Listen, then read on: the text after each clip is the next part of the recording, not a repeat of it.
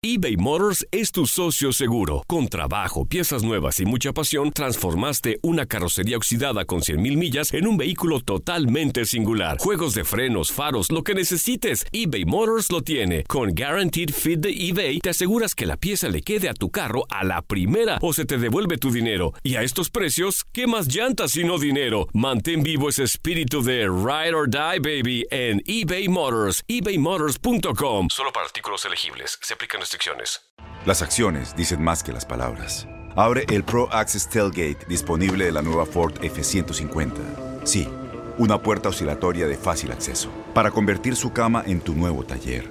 Conecta tus herramientas al Pro Power Onboard disponible. Ya sea que necesites soldar o cortar madera, con la F-150 puedes. Fuerza así de inteligente solo puede ser F-150. Construida con orgullo Ford. Pro Access Tailgate disponible en la primavera de 2024. Aloha mamá. Sorry por responder hasta ahora. Estuve toda la tarde con mi unidad arreglando un helicóptero Black Hawk. Hawái es increíble. Luego te cuento más. Te quiero. Be All You Can Be, visitando goarmy.com diagonal español. When you buy a new house, you might say, Shut the front door! Winning! No, seriously. Shut the front door. We own this house now.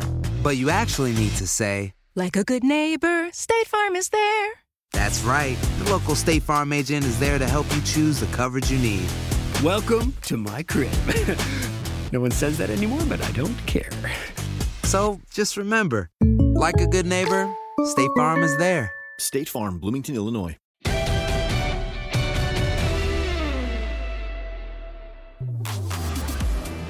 Saludos para todos, aquí estamos en la pelota al que sabe, con uno que sí sabe y con otro que más o menos, pero que están No en ambos casos estrenándose. Néstor de la Torre, ¿cómo te va? Hugo, aquí con el gusto de saludarte. Igualmente, vamos a Y gracias por hablar- la invitación, ¿eh? No, hombre, por favor, esta es su casa. Alonso Cabral, tú más o menos sabes, pero igual te invitamos. Gracias Hugo, Néstor, un placer compartir con alguien que evidentemente sabe que lo ha vivido desde muchísimos aspectos, de- desde el terreno de juego. Néstor, un placer acompañarte y también estar con Hugo. No, no me cae mal, la verdad. Alonso, la A ver. realidad es que tengo una rara facilidad para engañar a la gente. Para ¿Ah, vender sí? humo. Bueno, queremos, ver- queremos que lo sigas haciendo en este podcast. Creo que caíste en el podcast perfecto entonces, Néstor. Los dos están estrenando en este podcast y como todos los que en algún momento hemos tenido nuestra primera participación, están obligados brevemente a contar una anécdota. En tu caso, Néstor, como jugador, directivo, Una como... simpática o algo que me Sí, sucedió que algo me haya que la impactado, gente- a algo la que me haya gente le haga sacar Mira, una algo que me sonrisa. impactó, ¿no? Algo que me, ahorita Sí. que os acuerdo, algo Tú que ven me pensando la tuya, Alonso.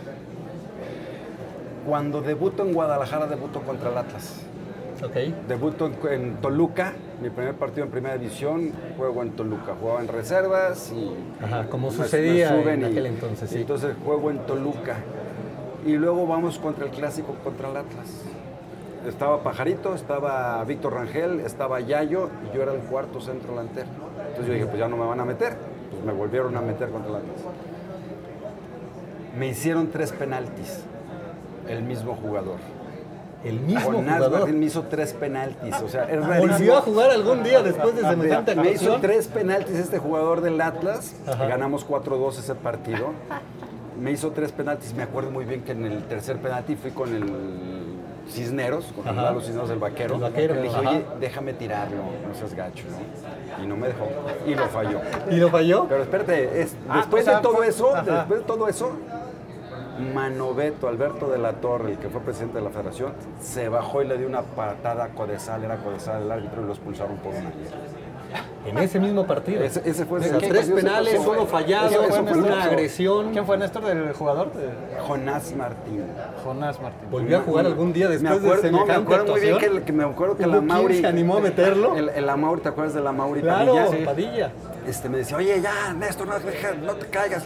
Y yo le decía, oye, dile al güey este que ya no me aviente, Los me avienta fueron. descarado. Los tres fueron. Sí, sí. No, bueno, el primero no. me ayudé un poquito. Y los otros dos Inobjetables. me aventaba.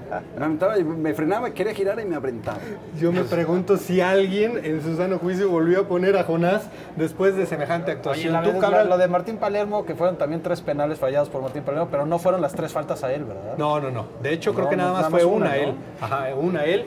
Y falló con dos porteros diferentes porque hicieron el cambio de portero. Y solamente dos fueron atajadas porque el otro lo voló. travesaño. A ver, Yo, algo de lo a que te ver, de mis anécdotas de reportero, una que me gusta mucho, que en su momento la sufrí y que la verdad es que hasta la fecha me sigo riendo mucho, con Miguel Villa y con Edgar Ábalos, realizador, el famoso Sayita, en Eindhoven. Bueno, viajamos a Eindhoven para entrevistar al Massa en el 2010, era diciembre, en eh, principios de diciembre en Holanda, que bueno, pues la temperatura es muy complicada, el clima es difícil y los caminos estaban llenos de lodo el GPS nos mandó al estadio y fuimos a un, me acuerdo fue un, pequeño, un estadio pequeño, uno de estos estadios eh, de holandeses para 10.000 aficionados, porque juega de visitante el, el Eindhoven. Llegando al estadio nos manda el Waze, no, no había Waze en ese entonces, el GPS. Era GPS, sí. la- Nosotros veíamos el estadio a la derecha y me acuerdo que nos mandaba a la izquierda. Y pues yo por bruto seguí el camino de- del GPS y de repente nos metió por un residencial, una privada, se acaba el la privada y empieza el bosque. Empiezo, sigo por el por había un camino ya de tierra, de terracería, empiezo en el bosque y a los 100 metros digo, no, me voy a regresar, esto está ya horrible. Me echo en reversa y nada, se empiezan a escuchar las llantas. Rum, rum. Se atasca el coche. ¿no? Atascado el coche con todo el equipo, con todo, íbamos los tres para grabar y el partido empezaba en 15 minutos y ya teníamos que estar ahí para hacer la cita con el Maza Rodríguez, para hacer las entrevistas. Ya había hablado con él, pero habíamos quedado ahí de vernos para hacer una entrevista y, y, y verla al día siguiente. Nos quedamos ahí como media hora, desesperados, hasta que se me prende el foco. Voy al estadio, está caminando y traigo a la policía. Pues ahí medio me hice entender, pues, hablando algunos este, inglés, otros Inglés. holandés, eh, ahí complicado. Ya llega un coche de policía por nosotros. Nos amarran, lo empiezan a empujar y todo, lo amarran, todo lo empiezan a, lo empiezan a, a sacar y de repente se escucha el coche de policía. Se atoró Se también. atasca también el coche de policía. ¿Y qué, lo ahí venía un tráiler o quién Dos venía a horas- sacarlos? Dos horas tratando de sacar el coche de la policía y el coche de nosotros en Holanda, a mitad del bosque. Se les fue el partido. Yo me tuve que ir. Perdió, faltando- perdió el PCB, Ajá, el perdió, se enojó. se les fue el partido, se les fueron las No, entrevistas. Tuve que ir corriendo, faltando 15 minutos para que acabe el partido, tuve que ir corriendo al estadio, estábamos a un kilómetro y medio de distancia. Llegué justo cuando estaban saliendo los jugadores del PSB, los de acreditaciones del estadio me dijeron, pero pues, la tenemos, pero llegaste tres horas tarde, perdón. Le, le expliqué al Maza y el Maza no podía la risa. No podía la risa, no podía creer que hubiéramos atascado nuestro coche, atascado el coche de la policía. Yo me fui y se quedaron Miguel Villa y el Sayita que no hablan nada de inglés. Me dicen que se quedaron colgados en el coche ahí sentados los dos dormidos mientras los Esperando policías. que regresaras por ellos, Los como el papá. sacaban en los dos coches, te trajeron Oye, un tractor y los ¿Sabes qué? Deja, deja contarte una rapidísima, la Dale, segunda dale, dale. rapidísima. Ahorita que dijiste del Maza. Vendía Salcido al PCB. Después del Ajá. Mundial me quedé allá y bla, bla, bla, bla. Se vendió. Alemania. Y no, Salcido se fue Sí, primero sí. al PCB. Sí, por eso, pero después de Alemania. en Alemania, del del Mundial de Alemania, sí. sí. Y entonces este, les propuso el Maza. No, no, no, no. Ah, bueno. Y luego vendieron a Alex, un central Sí, alto el jugaba brasileño. Sí, Alex, que jugó en el. Chelsea.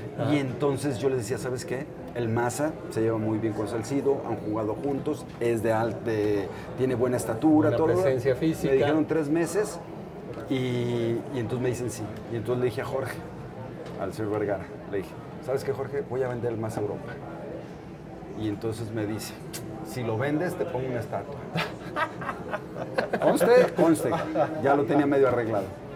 Pues entonces, este, como a los dos meses ya lo vendí y todo, y yo ya le dije, ya juntando- ya juntando Nunca me la llaves. Ah, exacto. juntando llaves. Nunca me la viejo puso, algo. nunca me la puso, pero me dijo que me iba a poner una estatua si vendía al Maza. Tan buenas, al tan las dos Muy bien. No me la, no, fue no me la Y puso. los dos hicieron historia. ya, Me bueno, vamos me a hablar varias anécdotas del Mazo y Salcido allá, pero. No hay que contar, no ajá, se exacto, pueden. no se pueden contar. Bueno, vamos a meternos ya en tema porque ya se aproxima el preolímpico y evidentemente es de la atención del fútbol mexicano lo que va a suceder no solamente en el preolímpico, sino ya en caso de conseguir la clasificación a los Juegos Olímpicos. ¿Cuál es el tema? Que no se trata, tú mejor que nadie en esto lo sabes, de una fecha FIFA. Y hoy si un club está, está en posibilidades de decir no voy a prestar a mis jugadores, ya sea por acuerdo con el técnico, por decisión de la directiva, porque ambos consensuados han tomado esa decisión. ¿Qué opinión tienes acerca de que un director técnico diga, yo no voy a prestar a mis jugadores para el preolímpico y háganle como quieran? Para mí la, la prioridad es el equipo y después, si puedo favorecer a la selección, está bien, si no, no me importa. Mira, porque lo los ha habido, ¿eh? No, no, lo, lo primero es, este, nos vamos a la liga y al grupo de socios que existen. Aquí en México existe que cada dueño es dueño de su equipo y cada quien le pone las políticas, los valores o, o se va a rascar con él mismo para los recursos, para poder salir o, o qué quiere hacer. Entonces, la diferencia de intereses de todos los dueños es bien difícil conjuntarla y que Sí. tengas una unión en algo. ¿Sí? Es muy diferente a lo que es la MLS. La MLS eres socio de una liga. Claro, la eres liga es dueño, dueño de, de toda la liga. Eres, una- parte del dueño de una liga. Entonces tienes Cuando un le entras interés al negocio, común. sabes a quién le tienes y que aparte, cuentas. aunque tengas tú el último lugar, recibes dinero de la liga y los patrocinios nacionales son de la liga, no es de un Y equipo. son repartidos Y son repartidos. Entonces, creo que tenemos todos. mucho que aprender, porque eh, los norteamericanos tienen muy bien hecho el negocio espectáculo del deporte. Y no es el fútbol, estoy hablando básquetbol, estoy hablando fútbol. Pero es un americano. caso único, ¿eh? La MLS es un caso único, porque más Sí, bien no todas las ligas en Pero eso, España no, como pero la eso no quiere decir que no tengas Que- que apre- sí, que un, un patrón aprender. en el cual puedes aprender muchas cosas. Y más que la cultura mexicana es muy diferente a Claro, una anglosajona. Pero a ver, ¿no? en el caso del fútbol mexicano, A ver, te, te- un te voy a técnico decir eso. dice, Te- no voy a prestar a mis Te voy a decir, te voy a decir. Te voy a decir una experiencia, ¿no? Cuando estuve en la selección, lo que hice fue, me junté con todos los dueños y hicimos unos acuerdos. Unos acuerdos de prioridades. Todavía estaba la Libertadores y había... Ajá. Y entonces, ok, si es un torneo oficial de una selección, tiene prioridad el torneo. No importa. Cualquier categoría. Cualquier categoría, no importa. Correcto. A lo mejor... si ¿Eso se firmó o fue un acuerdo de palabra? Hicimos un acuerdo ahí. Acuerdo de Y se cumplió, ¿eh? Todo lo cumplieron. Se cumplió. Nunca en todo nos- momento. sí. Porque yo ¿Y imagino hubo, alguien algún dice, entrenador en ese momento? ¿Hubo algún entrenador que dijera Claro no? que había, siempre había entrenadores que decían que no. O que, o que decían que, el jugador está lastimado, pero el sábado va a jugar y entonces se le prohibía que como fecha FIFA, ah, entonces no va a poder jugar. Por el FIFA. Entonces lo que, pero lo que era claro era, por ejemplo, un, un partido amistoso de la selección y un partido oficial de una, representando al país, una Libertadores, su- supón, de un equipo, tenía prioridad el equipo, la no la selección. Que ocurrió en un par de ocasiones. Porque ¿o era amistoso, era amistoso el de la acción. Si era oficial de la selección, tenía Chivas, prioridad. Con Chivas precisamente ocurrió, Claro. ¿no? Cuando tuvieron esa... Se fueron esa- a Ale- a Alemania Sí, y luego ajá. los tuvimos que traer en un avión directo. Jorge Ajá. mandó su avión Sí, para sí, que pudiéramos traerlos. Íbamos a jugar en Argentina. Este, un partido Sí, sí, sí, y, este- y yo pedí permiso que nos atrasaran, me acuerdo que le hablaba al señor Gorondana y, y mediante su hijo Alberto que estuvo aquí Claro, me- me trabajando aquí introdujo. con y este yo platiqué con él y todo y le dije oye mira estamos pidiendo y queremos un horario así queremos esto me dijo sabes qué Néstor lo que quieran ustedes han demostrado la importancia que tiene la Copa Libertadores en traer jugadores desde Alemania en un avión ustedes han hecho y han venido y han hecho lo que quieras Aceptar. sí no me dijo lo que quieras porque ustedes no son de los que mandan la- los jugadores que les sobran lo que no no están de verdad con lo más importante. lo que quieran se les, les puedo dar En tu caso, Alonso, tu opinión evidentemente acerca de esta circunstancia y con la cercanía que tienes del equipo de Pumas, ¿qué has podido ver acerca de esos procesos donde normalmente Pumas ha nutrido a Mira, muy buenas a selecciones? mí lo que me llama la atención es que haya un acuerdo de presidentes que se ha anunciado como en esta ocasión, en específico en esta ocasión para este preolímpico, Sí. ya se anunció que todos los equipos van a apoyar a la selección con los jugadores y el jugador y después de eso salgan ya versiones de que algunos equipos no quieren prestarlos, que algunos entrenadores no quieren Claro. prestarlos. A mí es lo que me llama la atención. A ver, si yo llego a esta asamblea, Néstor, platícanos, yo ya platiqué con mi entrenador. Yo ya le dije, o sea, debería, sucede- de, ver, debería lo de haberse es que platicado ya Lo antes, que es ¿no? dueño, el que es dueño o el que representa una institución, porque hay unas que a lo mejor no, no es dueño total, Ajá. este, llegas y tú tienes tus políticas y tus valores Eh, como institución. en, una, en un Claro. proyecto, es una institución, Claro, claro, no es una persona. Y una persona te viene a mover todas esas cosas. Yo no entiendo cómo alguien, un entrenador, te puede exigir. Pero- si tú ya tienes claridad en lo que estás buscando y acuerdo con los demás representantes de los equipos, que la mayoría son, son Pero Digo, para lo que dar voy- A lo que voy, Néstor, es, es sí, da- Leandro. Cufré ya ahora no está como técnico del Atlas, pero en su momento manifestó, yo para los microciclos no voy a entregar jugadores. Guillermo Almada, eh, director técnico de Santos, ya también manifestó que él no está dispuesto a Pues entregar entonces jugadores. el Club Santos Orlegui es, Porque son los 12 casos, esa- exactamente, Esa, esa es la política de ellos en donde no se están uniendo a los acuerdos que tuvieron entre los dueños y que ellos están haciendo lo que quieren. Por eso México rompe tanto. Es, y es que eso es lo que me llama la atención. Yo, la verdad, este, yo creo que si se llega a un acuerdo se tiene que respetar, por más Sí. que un técnico lo tiene que cumplir. Y más si se hace público. Todavía si es de manera interna y todo, pero si se hace público que va a apoyar, el entrenador, perdón, por más que quiera quedarse con los jugadores, lo tiene que prestar. eh, y ha pasado ya en varias ocasiones. Claro, ¿eh? Ya- porque de por sí este proceso Pero, está, o sea, se ve afectado por el hecho de que los que están en el extranjero difícilmente van a No poder a venir, venir. Edson no va a venir, Laines difícilmente va a venir, porque incluso no sé si ellos en su actualidad, con tan pocos minutos Estén en Europa, estén, estén Lo que- lo- considerados. Yo creo que sí estarían, más bien yo no sé si ellos preferirían hoy venir a la selección sabiendo que el puesto lo van a tener seguro y descuidarlo que allá en este momento está siendo complicado. El no ser un torneo de FIFA Sí, complica. te quita, ese- te, te, te mete esa problemática. Claro. Porque si es de FIFA, a fuerzas Están lo obligados. prestas. A fuerzas lo prestas. Están si, tú los, eh, si tú lo llamas al torneo, lo tiene, Tiene que prestar el equipo. O si no, no puede participar en su equipo. Lo. Pero entonces lo que creo que debe de ocurrir en esta ocasión es como pasó contigo, Néstor, que a pesar de que había técnicos que se oponían, si Acuerdos, el presidente, si el presidente ya tomó un acuerdo con la liga, Se se tiene que se responder esa Lo que sucede es, lo que me estás diciendo es que ya se manifestó y se hizo pública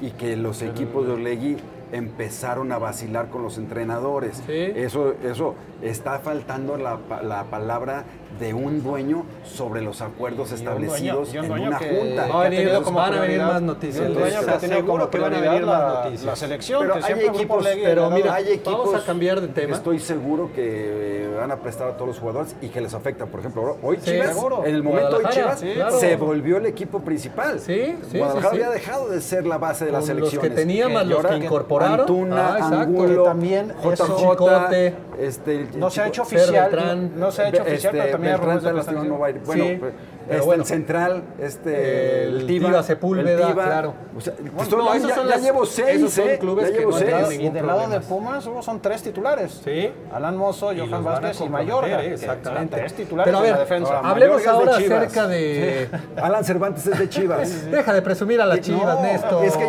tienes- Vamos a hablar de otra tenía cosa. cinco Vamos a años que Guadalajara no era Tenía base de una selección. Hay que sacar una bandera, sí, para Guadalajara no era base de una selección y era de, los, de las cosas que a mí me mostraban No, que la verdad es que eso sí es cierto, ¿eh? La y ahora es que es Guadalajara es, cierto. base de una Con selección los que de son de ellos y los que incorporaban. Pero a ver, hay un tema que rápidamente quiero tocar con ustedes porque nos estamos acostumbrando por diferentes circunstancias a que el arranque de los torneos esté plagado de pretextos. Que si Cruz Azul los tiene tarde, que si Guadalajara los acaba de incorporar, que si los Tigres están acostumbrados a empezar tarde, que si Monterrey y América son campeón y subcampeón y los dos tienen un proceso diferente. Son muchas las circunstancias que están plagando de pretextos a la Liga Mexicana. Son válidas, son inválidas, son exageradas, deberían de arrancar como normalmente sucede en la mayoría de las ligas al 100%. ¿Qué consideración tienen al respecto? Yo- a ver, mira, de entrada creo, gracias Néstor, creo que eh, podríamos dividir los pretextos, podemos dividir los pretextos futboleros y los administrativos. Si Cruz Azul estamos acostumbrados a que traiga refuerzos hasta la jornada 8, eh, si e- ese es problema de la directiva, única y exclusivamente, y ese es mal trabajo de la Sí. directiva. Si Tigres está acostumbrado a arrancar de manera lenta los torneos, eso ya es una circunstancia futbolera. ¿Por qué? Porque así le ha convenido al Tuca y así le, le ha hecho muy bien.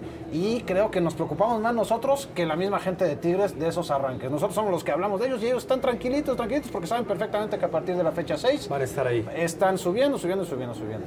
El tema de lesiones, pues es algo que tienes, con lo que tienes que convivir todos los días, con lo que tienes que manejar. Y ahí sí entraría un poco el tema también administrativo de que tanto se eh, reforzaron para cubrir esas lesiones.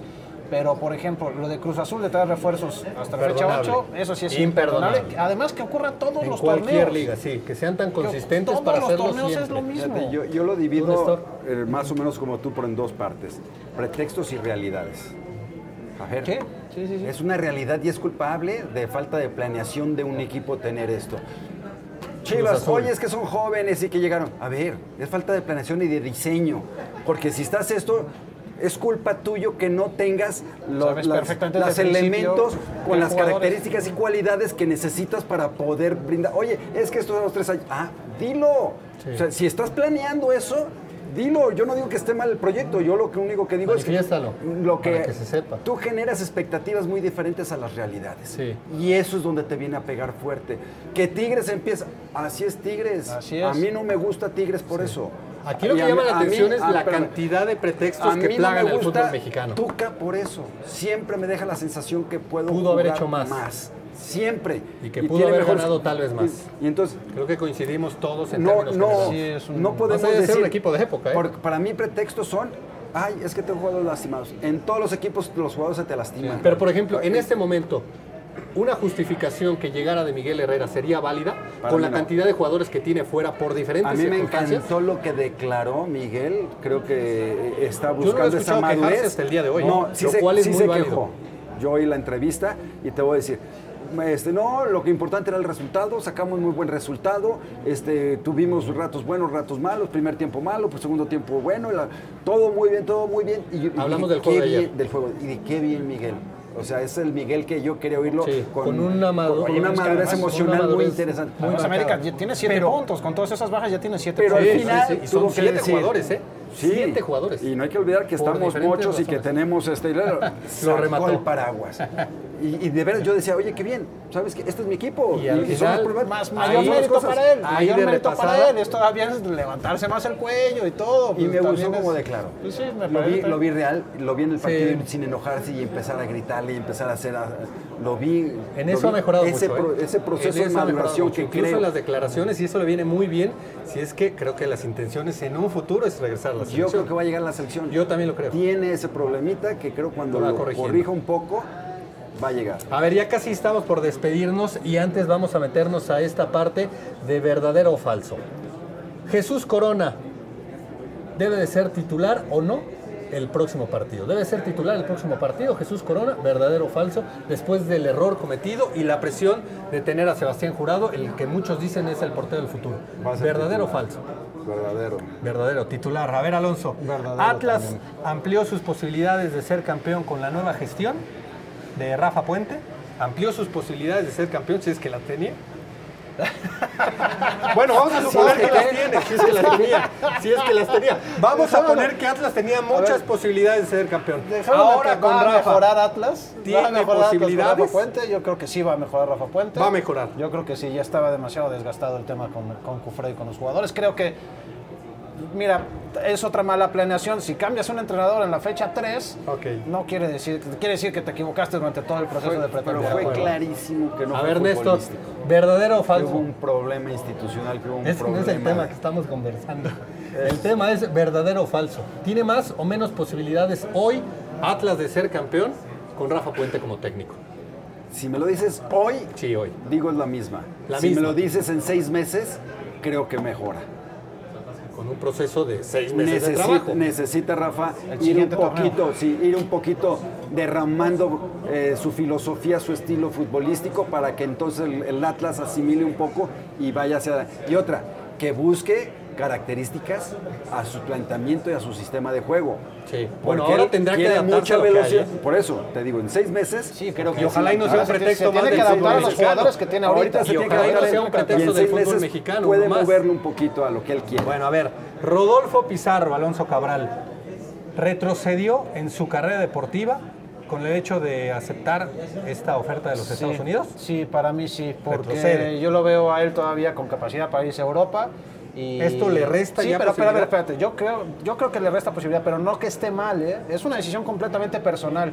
Y en decisiones personales yo ahí sí, Claro. la verdad, no me No, hablamos meto. estrictamente de lo futbolístico, creo que sí va a una liga de Porque menor creo- nivel, en donde sí se va a cerrar las puertas de Europa. De Néstor. acuerdo. Un jugador, 25 años, tres campeonatos de liga, dos de Copa, dos de CONCACAF. Este es un jugador que ha sido campeón en el Pachuca, en Guadalajara, que ha sido campeón en Monterrey, en todos lados queda campeón. Un jugador que tiene buena proyección. Y nomás les dejo un datito. Año y medio y lo sacó Pachuca. Pachuca. Sí. Año y medio Algo y tiene. lo sacó Chivas. Ajá. Año y medio o a poco que no, pues que no viaje, ahí lo dejamos y que entrene por su lado. Algo y- habrá y- en el y que a ver entorno si de se arregla. Rodolfo Pizarro. ¿Tú crees que Monterrey así No de fácil lo, lo va a dejar así nada No, más no porque creo que se vaya? creo que hay Entonces, algo de fondo. son focos rojos de Sí. directivos que se tienen que fijar. Es un gran jugador, ¿eh? Sin no duda. tiene miedo que le des balón y entre Nada, tres te pide el te balón. ¿eh? Es un te jugador. pide el Al balón. él asume esa responsabilidad. Y son de los jugadores que tienen carácter para hacer un equipo. Sí, y se come una, De dos, tres meten. patadas. Diles que nos aguanten ratito, estamos por Hija, terminar. espérame. A ver, ya la última. América en este momento, con todo y los lesionados, es mucho mejor que Guadalajara. Eh, no, falso. Falso. Falso. Yo creo que en este momento están muy parejos. los dos. Parejos. Están parejos. En Con un los nivel lesionados. parejo. Sí, con todo y lesionados. A reserva de que uno empiece a hacerlos trabajar, Guadalajara, y el otro los tenga. Los Néstor, dos. Y, Ajá. pienso igual, pienso igual. No está muy por Contra- encima. No, así ahorita no. Porque todas las cualidades que tiene de experiencia y de fortaleza y futbolística, creo que ahorita no las tiene. Y entonces, la velocidad de Guadalajara es mejor, el América es un equipo con más experiencia y con capacidades un poquito más desarrolladas. ¿no? Pero contra Puebla lo demostraron el primer tiempo con la facilidad que le recorrían 40, 50 metros sin que nadie saliera. Sí. O sea, mostró también debilidades el American eh, ahora que lo vimos contra Puebla, ¿no? Yo Dos. creo que en este momento, En este momento sería muy parejo. Dos proyectos que claramente tienen que seguir trabajando y mejorando, porque Que sin evidentemente duda los dos. creo que los dos pueden estar ahí en la fiesta grande. Van a mejorar los dos. Señores, muchas gracias. Néstor, Alonso, gracias. A ti, Hugo, Néstor, un Con placer. mucho gusto. Y gracias a toda la gente que nos acompañó. Nos vemos la próxima.